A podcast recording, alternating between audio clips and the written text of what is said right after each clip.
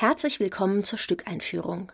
Ich freue mich, Ihnen ein paar einleitende Worte zu Ferdinand von Schirachs Theaterstück Gott erzählen zu dürfen. Beginnen möchte ich mit dem Autor.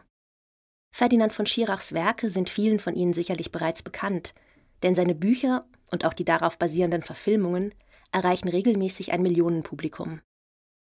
Wie Sie vielleicht wissen, war Ferdinand von Schirach zunächst Rechtsanwalt, bevor er Schriftsteller wurde. Er arbeitete 20 Jahre lang als Strafverteidiger, wobei er an einigen aufsehenerregenden Gerichtsverfahren beteiligt war. So vertrat er unter anderem den SED-Politiker Günter Schabowski in den Mauerschützenprozessen, die sich mit den Schießbefehlen an der Berliner Mauer befassten. Erst mit 45 Jahren veröffentlichte Ferdinand von Schirach seine ersten Kurzgeschichten und Erzählungen, unter anderem in den Bänden Verbrechen, Schuld und Strafe. Außerdem schrieb er die Romane Der Falcolini und Tabu. Seine Bücher entwickeln sich regelmäßig zu Bestsellern und sind in über 40 Sprachen übersetzt. Gegenstand seiner schriftstellerischen Werke sind zumeist juristische Fälle, die häufig auch einen direkten Bezug zu seinen Erfahrungen als Anwalt haben. Mittlerweile hat er jedoch seine Kanzlei aufgegeben, um sich ganz dem Schreiben zu widmen. Zuletzt erschien unter anderem sein sehr persönliches Buch Kaffee und Zigaretten sowie Jeder Mensch, ein Plädoyer für neue Menschenrechte.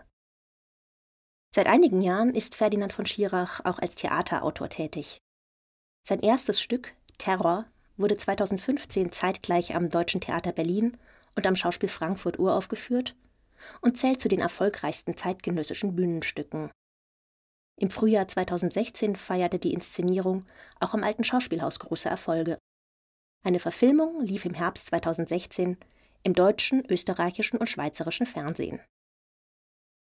Im September 2020 kam sein neues Theaterstück Gott auf die Bühne, wieder in einer Doppeluraufführung, dieses Mal am Berliner Ensemble und am Düsseldorfer Schauspielhaus. Im Fernsehen fesselte die hochemotionale Debatte im November 2020 ein Millionenpublikum.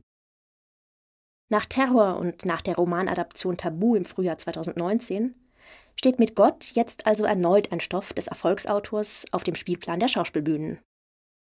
Mit einer Lesung aus seinem Buch Kaffee und Zigaretten war Ferdinand von Schirach im März 2019 übrigens auch bereits persönlich zu Gast im alten Schauspielhaus. In seinem Stück Gott beschäftigt er sich jetzt mit existenziellen Fragen. Wem gehört unser Leben? Wer entscheidet über unseren Tod? Ferdinand von Schirach thematisiert in seinem Stück das Grundsatzurteil des Bundesverfassungsgerichts zur Rechtmäßigkeit von Sterbehilfe. Wie Sie wahrscheinlich wissen, verbot seit 2015 der Paragraph 2017 des Strafgesetzbuches die geschäftsmäßige Förderung von Suizid. Das betraf in erster Linie Sterbehilfevereine, aber auch Palliativmediziner. Das Bundesverfassungsgericht hat dieses Verbot im Februar 2020 aufgehoben. In der Begründung heißt es, das allgemeine Persönlichkeitsrecht umfasst ein Recht auf selbstbestimmtes Sterben. Dieses Recht schließt die Freiheit ein, sich das Leben zu nehmen und hierbei auf die freiwillige Hilfe Dritter zurückzugreifen. Die in Wahrnehmung dieses Rechts getroffene Entscheidung des Einzelnen, seinem Leben entsprechend seinem Verständnis von Lebensqualität und Sinnhaftigkeit der eigenen Existenz ein Ende zu setzen, ist im Ausgangspunkt als Akt autonomer Selbstbestimmung von Staat und Gesellschaft zu respektieren. Durch das Verbot sei das Grundrecht auf Selbsttötung in weiten Teilen faktisch entleert so Andreas Voskuhle, der Präsident des Bundesverfassungsgerichts. Auch in die Grundrechte von Menschen und Vereinigungen, die Suizidhilfe leisten möchten, würde unzulässig eingegriffen. Dritte, die zu dieser Hilfe bereit sind, müssten dies auch rechtlich umsetzen dürfen, so die Verfassungsrichter. Sie entschieden außerdem, dass es unzulässig sei, die Hilfe zum Suizid von Kriterien wie dem Grad einer unheilbaren Krankheit abhängig zu machen. Je nach Lebenslage könne es unterschiedliche Kriterien, für einen ernsthaften Selbsttötungswillen geben. Die Politik, also der Gesetzgeber, darf aber die Suizidhilfe regulieren und zum Beispiel Aufklärungs- oder Wartepflichten vorschreiben.